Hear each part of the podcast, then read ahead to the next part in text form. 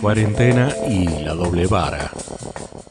En los casi 100 días de cuarentena, ningún dirigente político, insisto, ningún dirigente, desde el presidente, gobernadores, intendentes, han reconocido falla alguna, equivocación o error de planificación en el marco de las medidas sanitarias llevadas adelante hasta aquí. En cambio, en un doble y maniqueo mensaje, agradecen el esfuerzo de la población por un lado y por el otro la culpan de la necesidad de extender la cuarentena y hacerla más estricta aún en el ámbito del AMBA debido al aumento de contagios.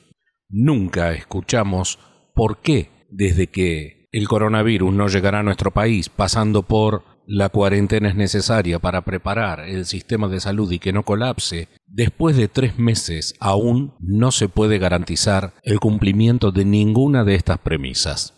A lo largo del tiempo, los argumentos esgrimidos por el gobierno resultan hoy por lo menos antojadizos. Que no hay camas, que después de haber camas no hay respiradores suficientes, luego que, habiendo respiradores, no hay cantidad de terapistas suficientes, y así. ¿Y por qué digo que eso es antojadizo? Porque, más allá de la veracidad, el diagnóstico es único, pero no reconocido.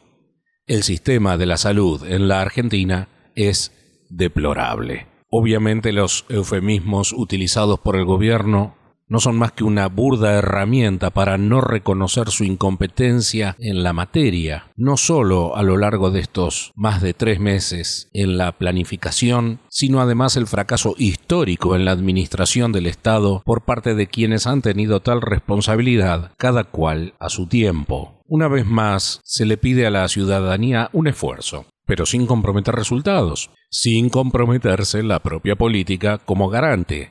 Es decir, o soy capaz de administrar y mostrar resultados satisfactorios o doy un paso al costado. La política no hace su esfuerzo mientras le pide al comerciante, el empresario, el esfuerzo tras esfuerzo, aun cuando estos estén quebrados y además sin escapatoria a pagar los costos que significa, por ejemplo, el dejar a familias sin trabajo, insisto, la dirigencia política parece estar más preocupada en no tener que pagar su propio costo político, perder sus espacios de privilegios económicos de ejercicio de poder, de carreras políticas, de ambiciones, de futuros resultados electorales. Sin vergüenza alguna, se muestran como los pretendidos héroes del esfuerzo por salvar nuestras vidas, intentando capitalizar políticamente su propia inoperancia. ¿No le llama a usted la atención acaso que la propia vicepresidente no haya mencionado una sola palabra, ni una sola palabra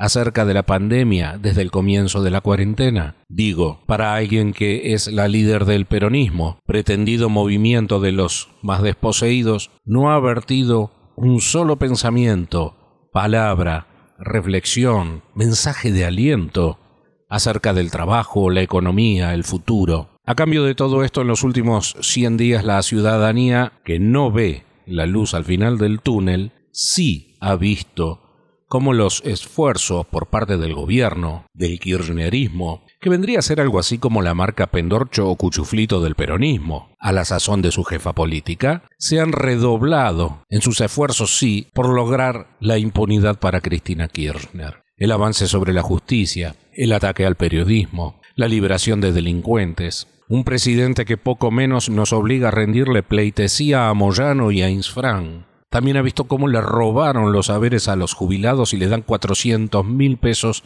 de jubilación a Vudú, condenado por corrupción y antojadizamente liberado. Cómo se desmanteló y se desmantela la función del Congreso de la Nación. Cómo mientras Kisilov perdió más de un mes haciendo politiquería barata, descuidó su provincia para ahora culpar infantilmente a la ciudad de Buenos Aires y a los inventados y estigmatizados runners, mientras el 50% de los internados en Cava son del conurbano. También hemos visto cómo el presidente se ha pretendido erigir en el dueño de nuestras seguridades y angustias. Se ha visto cómo impúdicamente el gobierno, para mí un régimen autoritario más bien, pretende avanzar inconstitucionalmente sobre la propiedad privada, también como en las últimas horas se ha lanzado un nuevo globo de ensayo de avance sobre las instituciones republicanas, dejando trascender la posibilidad de suspender las elecciones de medio término del año próximo. Cómo caprichosamente se han comparado las cifras de contagios y muertes en nuestro país con nuestros vecinos. Por caso, y curiosamente se apela discursivamente al castigo y diferenciación de Bolsonaro en Brasil, donde más allá de las cuestionables actitudes del presidente brasileño, lo cierto es que a diferencia de la Argentina, allí el mandatario no ostenta la suma del poder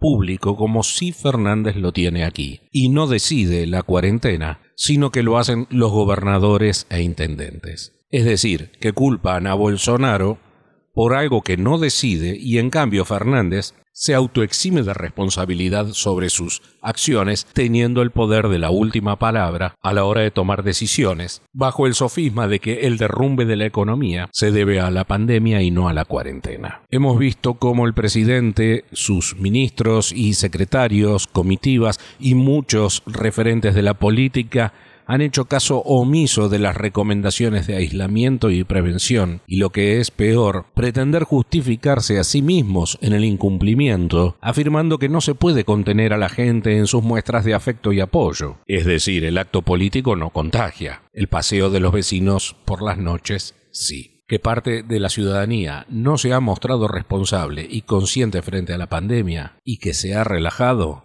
puede ser, que los controles que se iniciaron allá por marzo se han ido diluyendo es una absoluta certeza.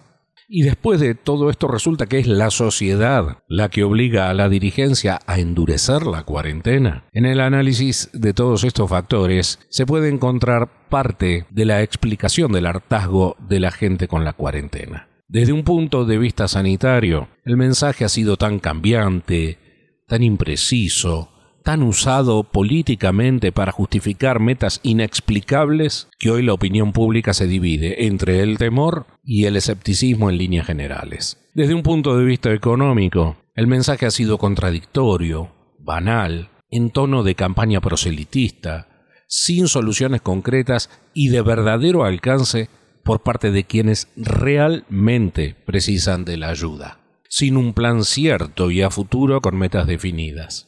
Y finalmente, desde un punto de vista político, el mensaje desde el gobierno ha sido el agravio, la soberbia, la mentira ideológica, la intolerancia, la descalificación. En un acontecer diario condicionado por la angustia, la ansiedad y la incertidumbre retroalimentado por los medios, que por un lado le dicen a usted que hay que esperar los anuncios, pero al mismo tiempo corren entre sí y contra sí patológicas carreras anunciando lo que dan por sentado y seguro, contando minutos y segundos. Bueno, hoy 25 de junio, el gobierno posterga el anuncio de nuevas medidas mientras en frenéticas reuniones parece estar resolviéndose costos políticos que nadie quiere ceder en lugar de acciones necesarias para atravesar la crisis. En definitiva, sea cual fuere lo decidido, el esfuerzo será suyo, mi amigo, no de ellos. Por todo esto, creo que tenemos todo el derecho de desconfiar, de no creer, de disentir, sin por ello ser tildados de asesinos anticuarentena y apuntados con el dedo. Porque, mire, con la misma liviandad con la que Alberto Fernández nos reta diciendo Querían correr, mirar vidrieras, pasear. Bueno, ahí están las consecuencias. Otros, podríamos asegurar, ¿querían kirchnerismo otra vez? Bueno, ahí están las consecuencias. Este podcast también lo podés seguir en Breaker, Google Podcast, Radio Public Spotify. Me interesa tu opinión, comentarios o sugerencias.